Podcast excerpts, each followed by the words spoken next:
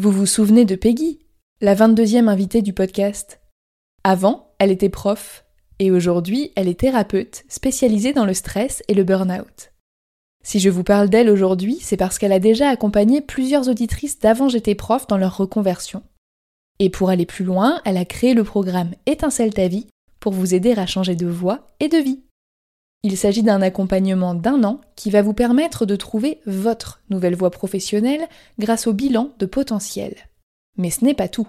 Comme une reconversion demande beaucoup d'énergie et de motivation, Peggy vous aidera aussi à retrouver votre vitalité corporelle et émotionnelle pour oser faire le grand saut grâce à l'hypnose, la neuronutrition, la micronutrition et la cohérence cardiaque. C'est ce qu'elle appelle l'accompagnement tête, cœur, corps. Et si vous êtes en souffrance au travail, vous n'êtes pas sans savoir que tout est lié. Je vous donne rendez-vous sur peggygiro.fr pour en savoir plus je remercie Peggy d'avoir accepté de sponsoriser le podcast et je vous souhaite une bonne écoute.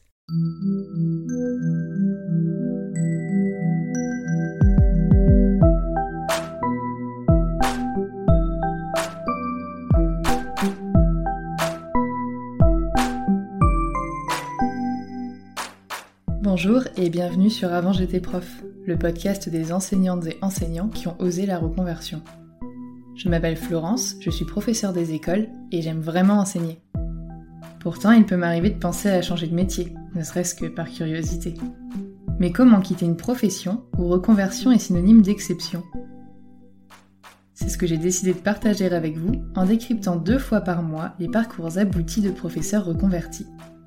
Pour le dixième et dernier épisode de cette première saison, j'ai le plaisir de recevoir Laurent. À 37 ans, ça fait déjà bientôt 10 ans qu'il a quitté le monde de l'enseignement pour rejoindre celui des finances publiques. Une reconversion sur laquelle il revient avec beaucoup de recul et un regard éclairé qui permettra de faire tomber de nombreux préjugés sur les différents aspects de son métier. Dans cet épisode, on parle de l'importance de s'écouter dès les premiers signes de mal-être au travail, du temps nécessaire à la construction d'un projet de reconversion solide, des passerelles méconnues que l'on peut emprunter en tant que prof, et de la possibilité de s'offrir une nouvelle vie sans prendre de gros risques professionnels et ou financiers. Bonne écoute Bonjour Laurent, bienvenue sur le podcast. Est-ce que pour démarrer, tu voudrais bien te présenter s'il te plaît? Alors, je m'appelle donc euh, Laurent, j'ai 37 euh, ans et euh, je suis inspecteur des finances publiques.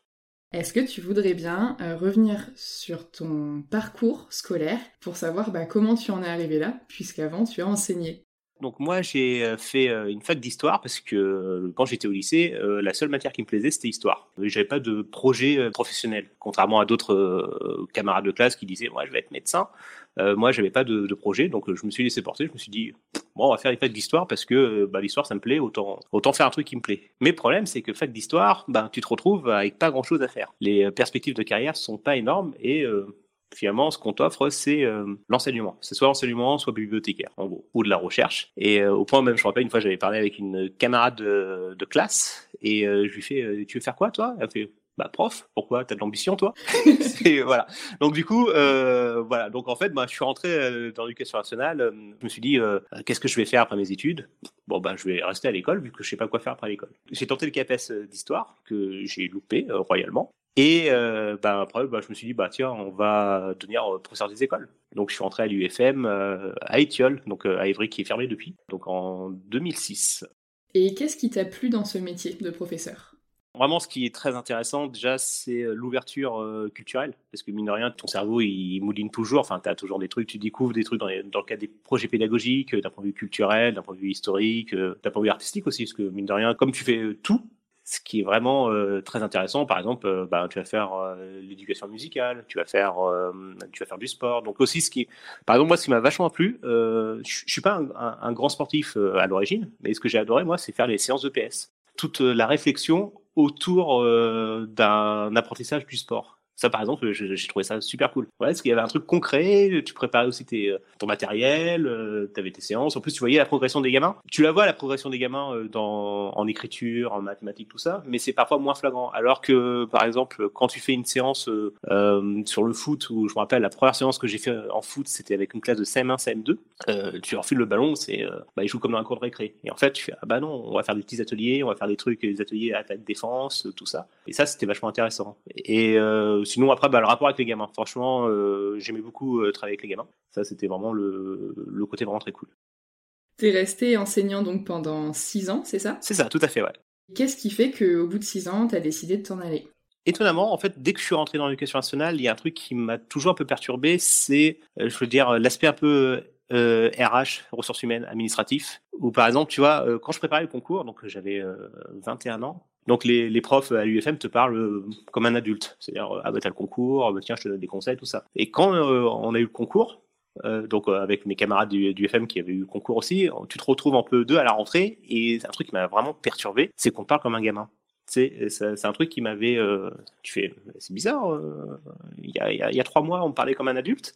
Et maintenant, on parle comme un gamin. Et c'est un truc que j'ai toujours retrouvé. C'est, bah, j'étais jeune, hein, j'avais 22 ans. Les IEN te parlent comme si tu étais un gamin. Il n'y a pas d'échange. L'IEN, c'est ton chef. Donc, un chef, ça doit être quelqu'un, bah, ok, qui te donne des directives, mais aussi qui écoute et qui, en gros, euh, aussi sait qu'il n'a pas la science infuse et qui parfois prend des décisions par rapport à ce que tu dis.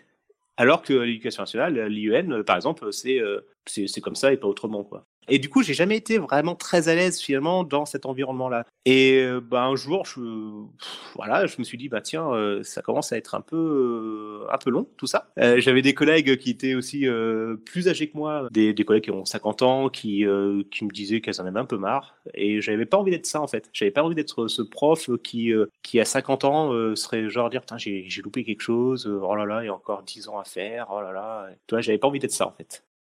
Donc t'es parti dès que tu t'es rendu compte que t'étais pas forcément, enfin que t'avais pas forcément envie d'évoluer comme ça, ou il y a eu une période de latence pendant laquelle t'as eu des doutes et des hésitations? Je pense qu'au début, j'avais pas une démarche très positive. C'est-à-dire que je me suis dit assez rapidement, par exemple, le poids de la classe, euh, c'est énorme. J'ai cherché autre chose. Dans l'éducation nationale, en tant que prof, je suis devenu, par exemple, euh, professeur des écoles, éducateur en EUREA. Euh, j'ai fait ça un an où euh, j'avais pas de classe, mais donc j'accompagnais des adolescents en, difficulté. C'était une année un peu atypique de ma vie, quoi. Et voilà, donc j'ai fait ça. Après, je me suis dit bon, bah, parce qu'en fait, je dormais, par exemple, à l'internat. Je me suis dit ouais, j'ai pas envie de faire ça toute ma life. Euh, après, j'ai, je me suis dit, bah, je vais devenir ZIL. Donc, j'ai fait ça trois ans. Mais en fait, au bout de la deuxième année, j'ai fait, non, bon, on va, on va peut-être penser à, faire autre chose. Et, euh, en fait, en fait, je me suis rendu compte que finalement, euh, je m'embarquais dans une vie professionnelle pas épanouissante. Parce que je croisais, par exemple, d'autres îles. Tu voyais que c'était des, des, gens qui étaient en partie là parce qu'ils avaient plus envie d'avoir leur classe. Ouais, par défaut. Et tu te dis, pourquoi rester dans un métier si c'est pour pas le faire pleinement? Bah, du coup, je suis parti, quoi. Enfin, je me suis dit, il était temps de réfléchir à autre chose, quoi. Et comment t'en es arrivé à penser aux finances publiques? Est-ce que ça a été ta première idée, du coup, euh, en dehors de l'éducation, du coup, comme t'as essayé plusieurs choses, ou est-ce que c'est arrivé par hasard? Les finances publiques, euh, c'est une affaire de famille, en fait. Euh, en fait, mon frère est, et aux finances publiques. Déjà, en fait, je connaissais l'environnement, je voyais qu'il y avait des perspectives de carrière, euh, je voyais que la rémunération était plutôt sympa. Euh, j'avais passé le concours. En fait, quand je préparais le prof des écoles, j'avais passé le concours de, à l'époque, contrôleur du trésor public. C'était un peu ma voie de ma voie de secours si j'avais pas le concours. Et donc je l'avais eu et j'avais refusé le concours parce que parce que bah, j'ai eu prof des écoles. Finalement, je me suis dit, bon, bah, on va peut-être retenter ça. Entre-temps, c'est devenu euh, contrôleur des finances publiques, puisque les directions ont fusionné. Donc, je suis devenu contrôleur des finances publiques et euh, je, suis parti comme ça. D'accord, donc tu as passé un concours, mais pendant que tu enseignais toujours, c'est ça? C'est ça. L'avantage d'être ZIL, j'étais dans, un, dans une démarche d'évolution de carrière. Ce qui est important, c'est quand tu veux trop convertir, il faut se dire que tu pars sur euh, plusieurs mois. Moi, je suis parti, j'ai fait quasiment ma dernière année d'enseignement, c'était une année de reconversion. C'est-à-dire qu'il y avait le concours, quand j'ai passé le contrat du Trésor public en, au début, euh, il y avait une épreuve d'histoire, donc je m'étais baladé, enfin j'avais pas trop révisé.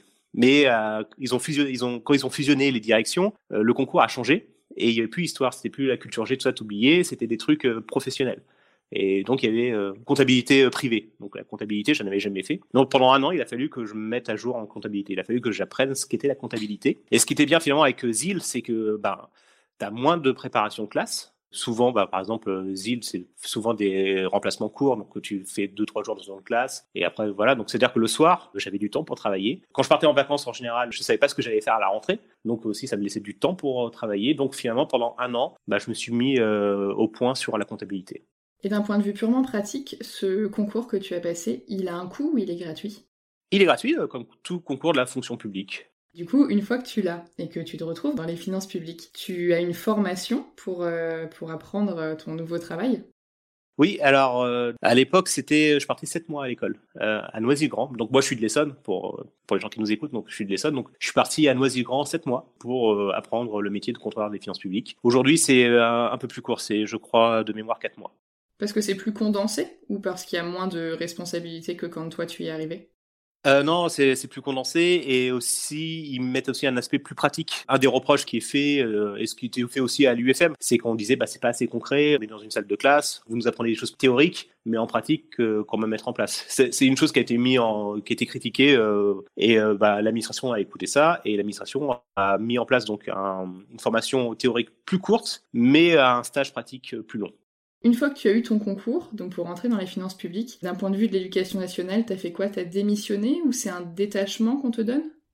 J'ai pas été pris en charge par l'éducation nationale, c'est assez étonnant. C'est par exemple quand j'ai appelé euh, l'IA, euh, donc à l'époque c'était l'IA, l'inspection académique. Déjà j'ai pris je sais pas combien de temps pour trouver quelqu'un qui s'occupait de changement de ministère. Je me rappelle en plus j'appelle euh, une dame très aimable qui me fait oui c'est pourquoi? Je fais oui bah, je viens d'avoir le concours des finances publiques euh, donc je vais partir. Et c'est maintenant que vous nous le dites, je viens d'avoir les résultats. Enfin voilà. Et euh, donc du coup en fait tu ne démissionnes pas. C'est un ouais c'est un détachement euh, d'un an. En fait et ça c'est vachement bien. Il faut le savoir c'est que tu as un an où tu es détaché. Si tu veux partir voir ce qui se passe ailleurs dans un autre ministère, tu pars pendant un an. Tu es payé par euh, donc ton nouveau ministère, hein, avec euh, les, les, mêmes règles statutaires euh, que, que les autres agents. Mais euh, ce qui est important, c'est que au bout d'un an, on te demande si tu veux réintégrer l'éducation nationale ou pas. D'accord. Et moi, je me rappelle même, c'était c'est quelqu'un du ministère de l'Éducation nationale qui a appelé à mon travail. Et il y a une collègue qui me fait Laurent, il y a quelqu'un du ministère de l'Éducation nationale qui veut te parler. Tu vois, c'était même pas l'IA. Et la dame m'avait demandé Vous voulez revenir? Je suis Ah non, non. voilà.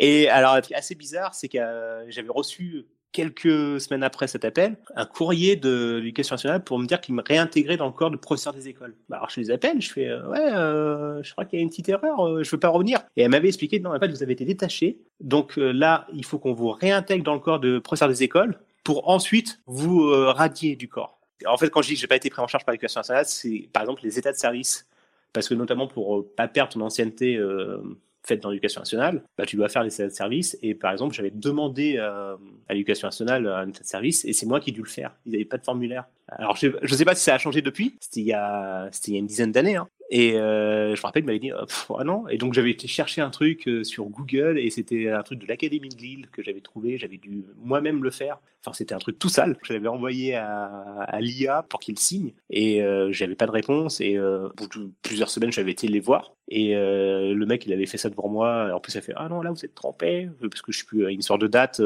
Et il avait fait au blanc, enfin, au Tipex, le truc Enfin, c'est un truc qui a une valeur juridique quand même, tu vois, parce que c'est. Et le mec qui fait ça au Tipex, tu fais, hm, d'accord. un cahier de brouillon en fait. oui, voilà, c'était c'était assez perturbant. C'est tu fais, tiens, c'est voilà. C'est c'est cocasse. Mais je vois que des fois, moi, je reçois toujours des des petits arrêtés pour des trucs de maladie ou des convocations à des formations et c'est des vieilles photocopies avec du Tipex sur l'année. Genre ils ont pas dû retrouver le document euh, en Word, ils ont que le PDF, ils savent pas changer un PDF, ils ont pas su écrire 2021, panique à bord, on va mettre du Tipex quoi. Ouais, c'est ça, c'est ça c'est euh, voilà, c'est un petit parfois tu, tu sens qu'il y a un peu de la de l'improvisation au sein de ce ministère. C'est ça, ça, voilà, exactement. ça ressemble à quoi euh, dans ton nouveau métier une journée type? Est-ce qu'il y a une journée type déjà? Euh, oui, euh, avant j'étais euh, contrôleur des finances publiques et depuis je suis devenu inspecteur des finances publiques. Ça dépend en fait du poste que tu occupes parce que là maintenant depuis septembre je suis sur un nouveau poste de manager, de chef de service qui est un peu différent de ce que je faisais avant. Il y a des contrôles quotidiens à faire. Ensuite, on a aussi des comment dire des, des, réponses à des messages venant de, de, notre administration ou même parfois de particuliers ou de partenaires extérieurs qu'il faut régler. Ensuite, on a euh, on a un accueil nous, donc euh, on a un accueil du public, donc euh, il faut aussi euh, gérer l'accueil quand ça ça part un peu en vrille. Il faut intervenir pour calmer un peu les gens. Ça arrive pas tous les jours ça, mais bon, c'est un aspect du métier. Après, bon ben il y a des choses un peu techniques à faire. Voilà, une journée de bureau qui passe assez vite. Et je me demandais, du coup, comme toi tu es passé de contrôleur à inspecteur, c'est un concours que tu repasses entre les deux? C'est ça, c'est un concours interne. Alors, tu peux passer le concours externe si tu as au moins une licence, et sinon, tu peux aussi passer un concours interne qui est euh, ouvert à tout euh, agent de catégorie B des finances publiques qui a au moins 4 ans d'ancienneté. D'accord, donc est-ce que contrôleur, du coup, c'était catégorie B, c'est ça? C'est ça, oui, tout à fait. Et est-ce que inspecteur, du coup, c'est catégorie A, comme il y a un autre concours? Oui, voilà, c'est catégorie A. En fait, j'aurais pu euh, entrer directement catégorie A. Hein. J'ai choisi un peu la facilité. C'est-à-dire qu'à un moment, j'étais dans le côté, faut partir. Du coup, je me suis dit, euh, on va partir, mais on va. La catégorie A, c'était pas certain parce que c'est concours quand même un peu plus euh, exigeant, moins de postes et un niveau aussi de candidat un peu plus élevé. Quand j'étais en formation d'inspecteur, euh, j'étais avec des collègues qui avaient euh, loupé l'ENA, par exemple, des mecs qui, qui loupent l'ENA et qui se disent bon ben j'ai loupé l'ENA, je vais je vais faire inspecteur des finances publiques. Donc catégorie C, catégorie B, t'es pas dans ce niveau-là. Donc j'avais choisi un petit peu le euh, la sécurité et donc et après je suis passé catégorie A en interne au bout de deux ans. Qu'est-ce que tu dirais qui est positif et négatif dans ton métier actuel? De positif, euh, alors déjà, c'est très très intéressant. Intéressant sur plusieurs points. Déjà, au, sein des finances publiques, tu as plusieurs types de métiers. C'est-à-dire qu'on n'est pas dans le cadre de Daniel Prévost euh, dans des de compte, tu vois. Par exemple, tu t'occupes des dépenses et des recettes d'une collectivité locale. Moi, j'ai fait par exemple de la maîtrise d'ouvrage informatique dans le cadre de la mise en place du prélèvement à la source. Maîtrise d'ouvrage informatique, c'est tu écris en gros euh, le cahier des charges que les informaticiens vont suivre pour le développement. Et aujourd'hui, par exemple, là, je travaille euh, dans le recouvrement de l'impôt, donc euh, il y a un aspect euh, un peu humain aussi qui est intéressant. Parfois, tu reçois des gens qui peuvent pas payer, il faut trouver des solutions. Donc déjà, tu es dans une démarche où le jour où j'en aurai marre, au sein même du, du grade d'inspecteur des finances publiques, je pourrais faire autre chose. Je peux devenir enseignant à l'ENFIP. L'ENFIP, c'est l'école de formation. Dès que tu es inspecteur, tu peux postuler pour être enseignant à l'ENFIP. Je peux faire des, ressources humaines, je peux faire de, de la logistique, je peux faire beaucoup de choses. Ah, effectivement, c'est super riche du coup, plus que ce qu'on pense. C'est super riche. c'est euh, parfois quand je dis que je suis inspecteur des finances publiques, on me dit ah t'es aux impôts. Et en fait, alors aujourd'hui c'est le cas. Je travaille vraiment aux impôts, mais euh, ça n'a pas toujours été le cas. Et euh, par exemple, quand je suis devenu contrôleur des finances publiques, j'étais à la comptabilité de l'État. Je m'occupais de la comptabilité donc du département de l'Essonne et qui s'intégrait après dans la comptabilité de l'État. Et après, tu apprends un tas de trucs. Tu apprends beaucoup de choses sur la vie de la collectivité, sur le fonctionnement. Il y a beaucoup de choses aussi que ça te permet de voir. Enfin, je prends l'exemple, par exemple, quand on te dit, ah, une augmentation de 15 euros pour les profs. Ah, c'est, ah, c'est pas, c'est rien. Oui, c'est rien pour toi. Mais en fait, euh, en fait, euh, il y a 800 000, voire un million de profs, ça, ça, fait, ça fait un coup. Tu vois, des trucs comme ça, quoi. Et euh, donc, ouais, non, cet aspect-là est vraiment très intéressant. Ah oui, il y a aussi un autre aspect qui est super intéressant, c'est les perspectives de carrière. Aujourd'hui, je suis inspecteur des finances publiques. Je pense que avec de la volonté et avec, voilà, je peux peut-être passer le grade supérieur. Il y a d'autres grades encore, parce que l'inspecteur des finances publiques, ces derniers grades, c'est A, mais après, tu as, les A+ voilà, tu peux encore évoluer. Donc, tu vois, aujourd'hui, j'ai 37 ans et avec un peu de chance, si, voilà, si je m'y mets, enfin, quand je dis un peu de chance, c'est-à-dire que euh, les évolutions de carrière sont pas non plus euh, fermées. C'est pas genre euh, trois postes par an, tu vois. Tu as quand même une centaine de postes, 200 postes par an, de A+. donc, il y a une vraie perspective de carrière. Et pour les côtés plutôt négatifs, qu'est-ce que tu verrais? Là, comme ça, d'un point de vue négatif, en l'air, sans rentrer vraiment dans, dans le trop technique, j'en vois pas. Et je pense qu'aussi le fait d'avoir goûté à l'éducation nationale fait aussi que je savoure peut-être un peu plus certaines choses. Après, peut-être le côté négatif, c'est un peu la loterie, c'est quand tu tombes sur des collègues euh, euh, vraiment top. Avec, donc tu as passé des, des super journées. Moi, j'ai eu des collègues vraiment, vraiment cool et euh, même qui sont devenus des amis. Et après, tu as des collègues parfois qui sont vraiment relous. Et euh, le problème des collègues très, très relous, c'est que comme tu es en, parfois dans un bureau ou dans un open space, tu partages ta journée avec ces personnes-là. Donc, donc c'est parfois un petit peu compliqué. Parce que par exemple, c'est vrai que quand tu es prof des écoles, par exemple, collègue que tu pas, bah, en fait, tu le vois allez, au service de récré à 10 heures tu le vois peut-être à midi, et encore à midi, tu peux parfois aller manger ailleurs. Et, euh, voilà, donc euh, ton collègue relou, voilà. Alors qu'un collègue relou, euh, mais vraiment très très relou, et ça, c'est, je pense que c'est pas dans mon cas de métier, mais dans le cadre des emplois de bureau, c'est un collègue relou, ben, tu peux l'avoir 8 heures dans la journée, c'est très long. Quand on pense reconversion, il faut pas se dire que ça va toujours le paradis. Hein. Il y a des aspects négatifs aussi dans tout métier. Mais comme tu dis, c'est pas lié au métier que tu as choisi de faire, c'est vraiment lié à la disposition en fait de, tous les métiers de bureau. Euh. C'est ça, c'est ça. En plus, avec cette mode de, l'open space qui a été ouverte, euh, sur laquelle ils reviennent un petit peu euh, depuis quelques temps. Sur le papier, c'est bien, mais en fait, c'est pas toujours, toujours génial, quoi. Si on prend des aspects un peu pratiques en termes de comparaison entre ton métier de prof et ton métier actuel, au niveau de la quantité de travail, est-ce que tu travailles plus ou moins qu'avant? Je dirais que je travaille euh, différemment. Mes journées sont en ce moment sont intenses parce que déjà j'apprends. Je suis arrivé en septembre donc j'apprends un nouveau poste. Il y a beaucoup de choses à faire. Euh, mais euh, ce qui est très très très cool, c'est qu'une fois que je sors de mon centre, ben euh, j'y pense plus au boulot.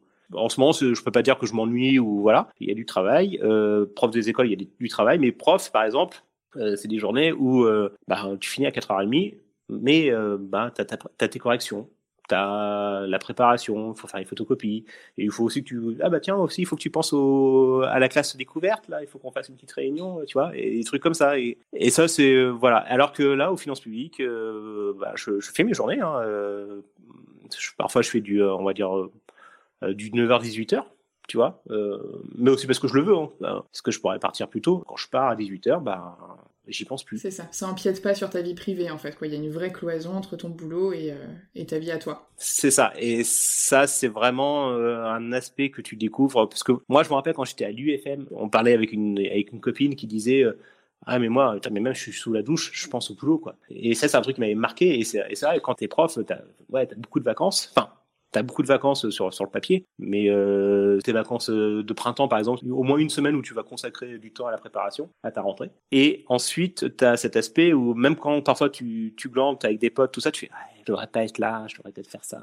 Et aussi, un aspect qui est vraiment, alors ça c'est un truc de fou, physiquement, c'est beaucoup, beaucoup, beaucoup moins intense prof, tu es toujours debout. Enfin, moi, je, je, me souviens d'être euh, toujours debout. En maternelle, même quand tu as une classe sympa, c'est bruyant. Mine de rien, c'est les services de récré où t'es dehors à, moins 4 degrés, c'est des trucs comme ça, enfin, c'est fatigant. Alors que bah, un emploi de bureau, bah, parfois, euh, tu peux te permettre d'être un peu fatigué.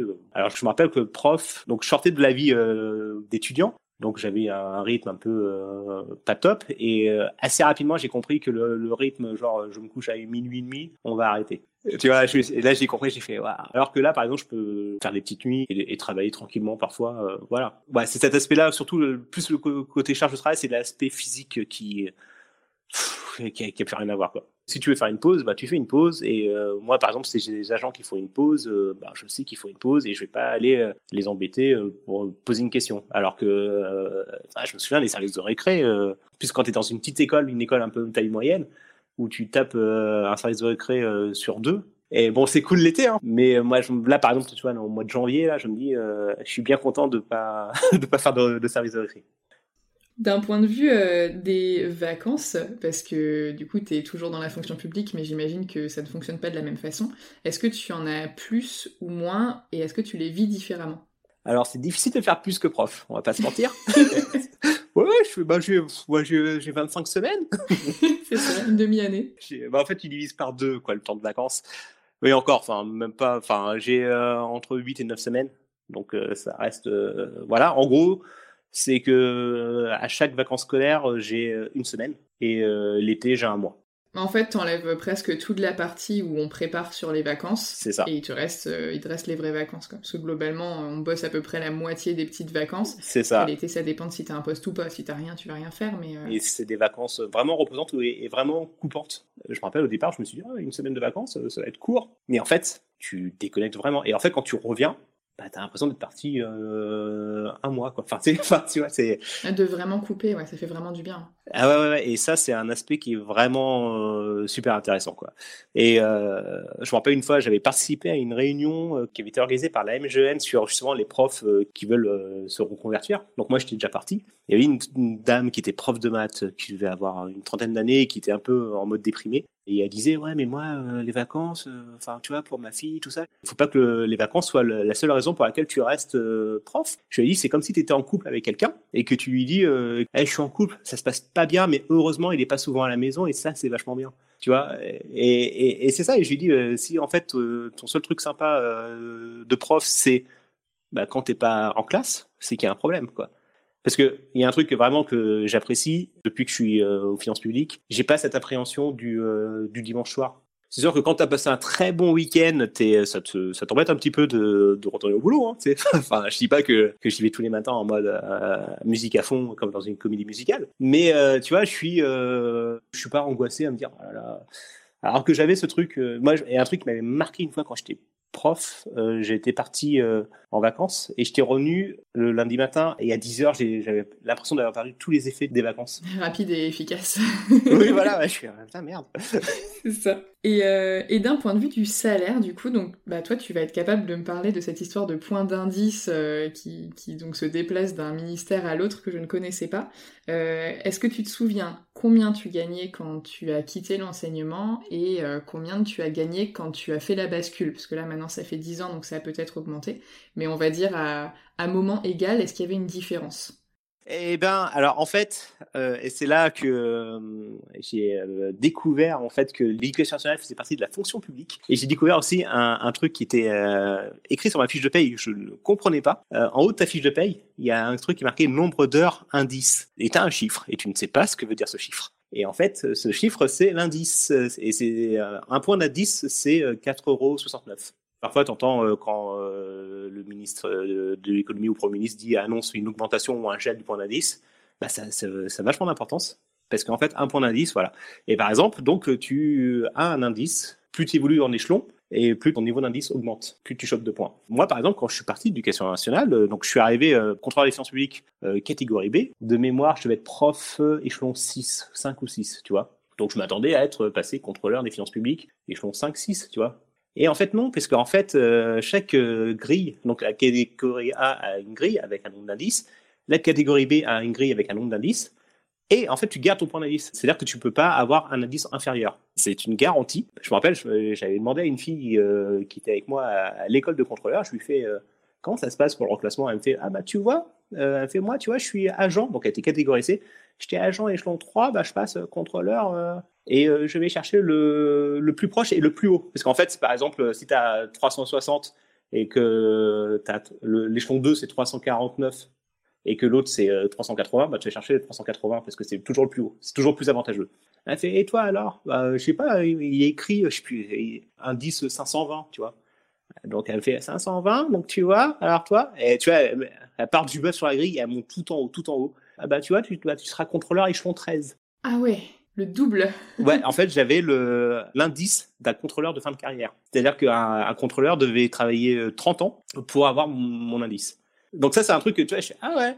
Et du coup, sur le salaire, ça m'a fait. Euh... Donc moi, je, je, savais que les finances publiques euh, payaient un peu mieux, tu vois. À l'époque de prof, je, gagnais. Quand je suis parti, je gagnais 1800 euros.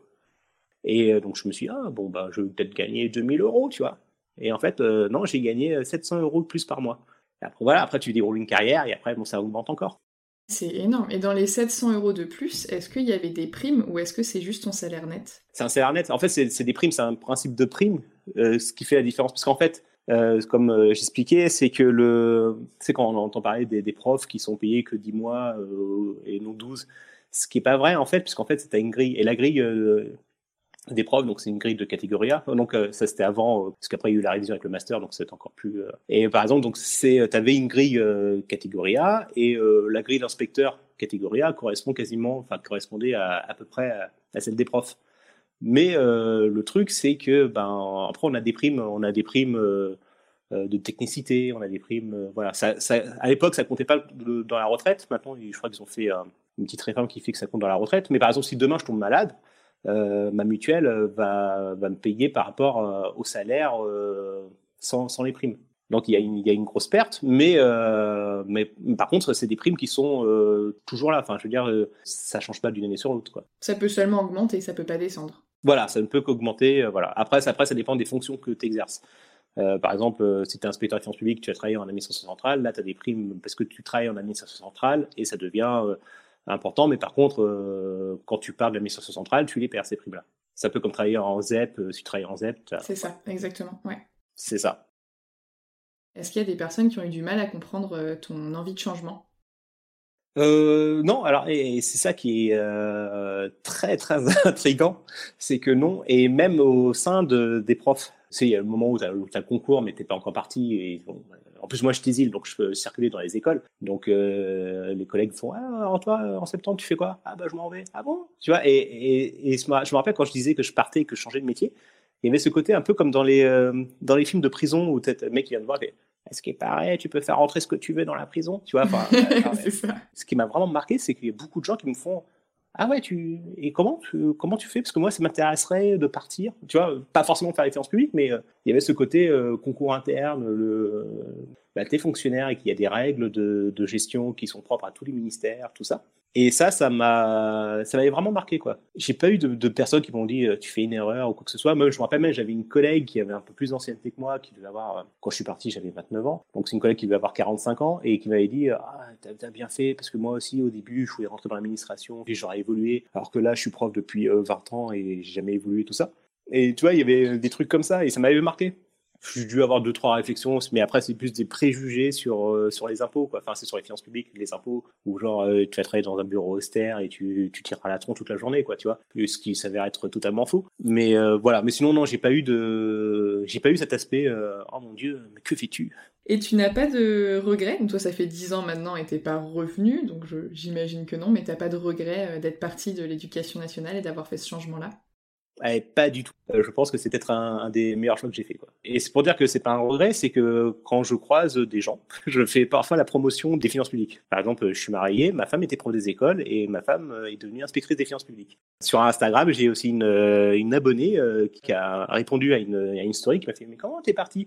Et je lui ai fait la promotion du des finances publiques et là, elle a passé l'oral de contrôleur des finances publiques. Mais tu fais bien d'en parler, hein, parce que c'est, bah, comme tu disais, quand tu as commencé à en parler au moment de, quitter euh, l'éducation nationale, et, moi qui suis en train de me renseigner sur toutes les possibilités de partir, tu vois, j'étais même pas au courant de tout ce que tu me dis là. Donc euh, tu as raison d'en parler pour que bah, le plus de monde possible le sache, parce qu'il y a pas mal de gens qui sont un peu en, souffrance dans leur métier en tant que prof, et qui ont souvent la peur de la sécurité financière, alors que c'est vrai qu'une passerelle comme ça, où tu peux passer ton concours en restant prof, donc tu assures tes arrières, T'as l'année, comme tu disais, de, détachement pour encore avoir l'opportunité de choisir. Et finalement, bah, tu te rends compte qu'il y a quand même la sécurité parce que tu restes fonctionnaire. C'est, enfin, super avantageux en fait. Euh, tu vois, moi, je suis suis pas un aventurier. C'est-à-dire que je serais pas parti pour faire euh, un truc euh, où j'aurais pas de, de, garantie, tu vois, j'avais besoin de, de, sécurité quand même. Et, euh, et encore plus aujourd'hui où tu vois, enfin par exemple où tu as des gens quand même qui ont peur pour leurs emplois avec la crise euh, sanitaire, tout ça. Et c'est vrai que pour moi c'est c'est une vraie sécurité et c'est vraiment important. Et moi ce qui vraiment me surprend vraiment, c'est que l'éducation nationale laisse, on, a, on est sur une île en fait. C'est-à-dire qu'on est sur une île de la fonction publique et en fait on ignore que en fait si tu prends un bateau, bah, tu peux rejoindre d'autres territoires et, et ça, c'est un truc qui m'a qui m'a vraiment marqué, quoi. C'est hyper beau dit comme ça, c'est très bien imagé, je trouve. Ouais, t'as vu ça? Le poète. ouais, c'est mon petit côté poète. Si tu devais compléter la phrase suivante, que me dirais-tu? Donc la phrase est Avant j'étais prof, aujourd'hui je suis. Euh, aujourd'hui je, euh, suis épanoui. J'ai trouvé un équilibre entre vie, vie privée et vie professionnelle. Et vraiment, je pense vraiment que c'est ce dont j'avais besoin, c'est ce dont j'avais envie et euh, c'est ce qui me manquait. Et je pense que le prof t'offre pas ce truc-là. Euh, et encore une fois, en fait, le problème, c'est que je pense que c'est pas le métier de prof en lui-même qui est un problème. Euh, à mon sens, c'est l'éducation nationale.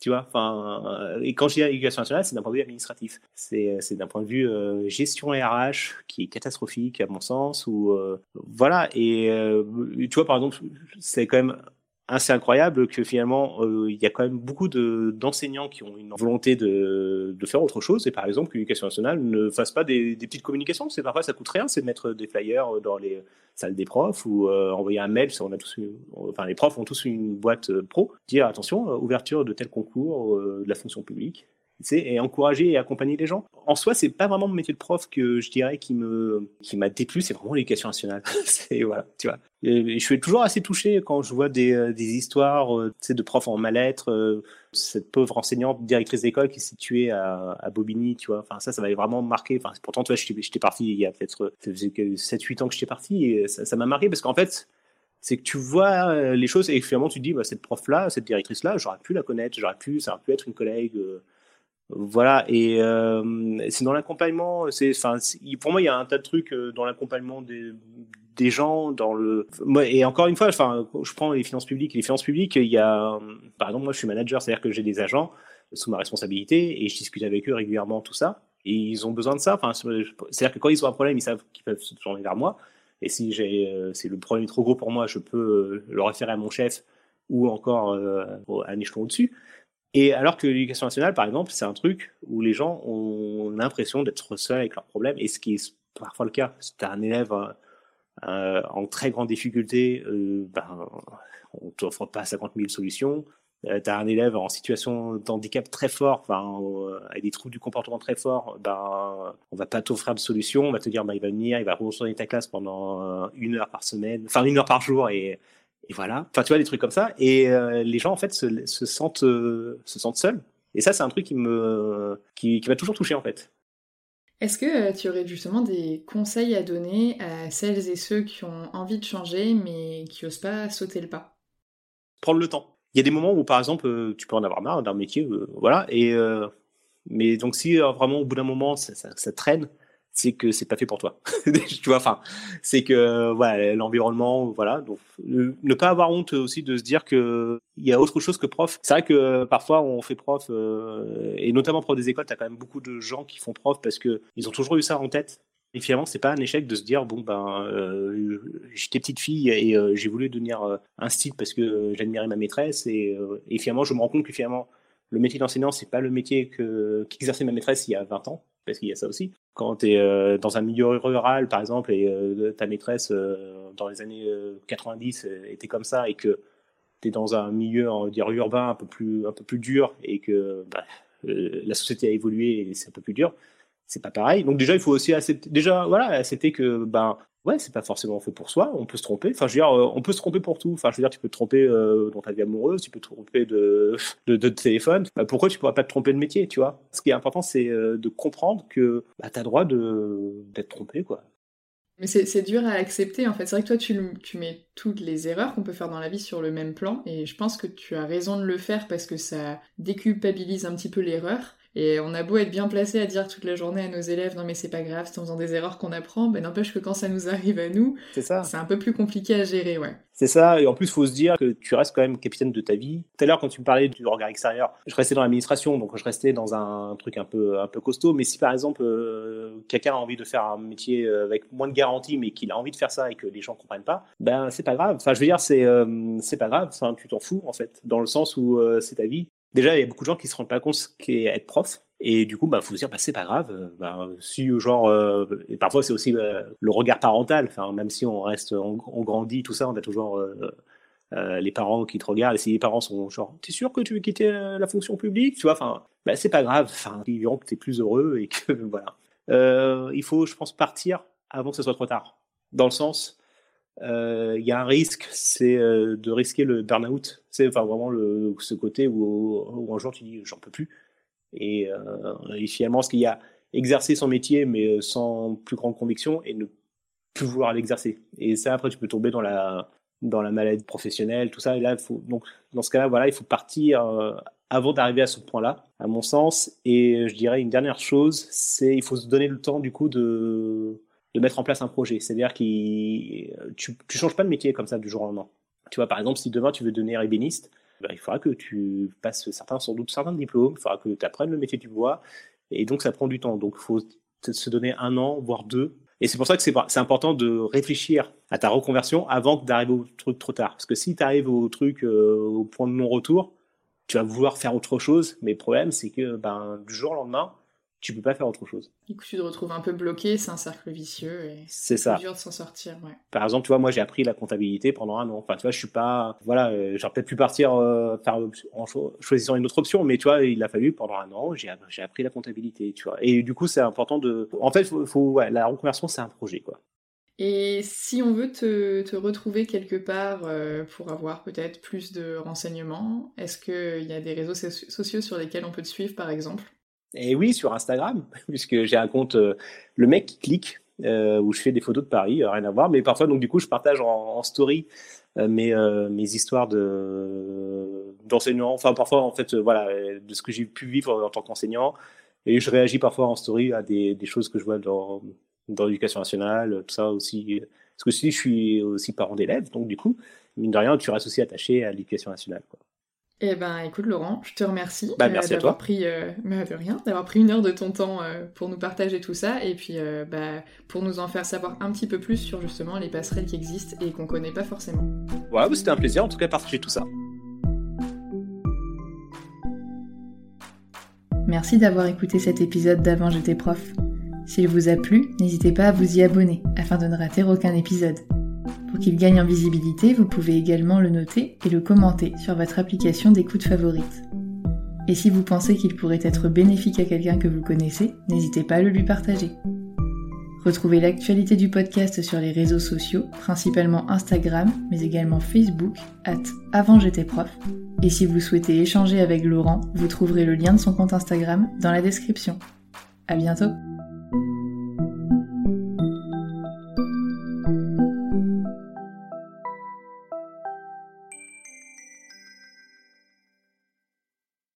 Vous vous souvenez de Peggy, la 22e invitée du podcast?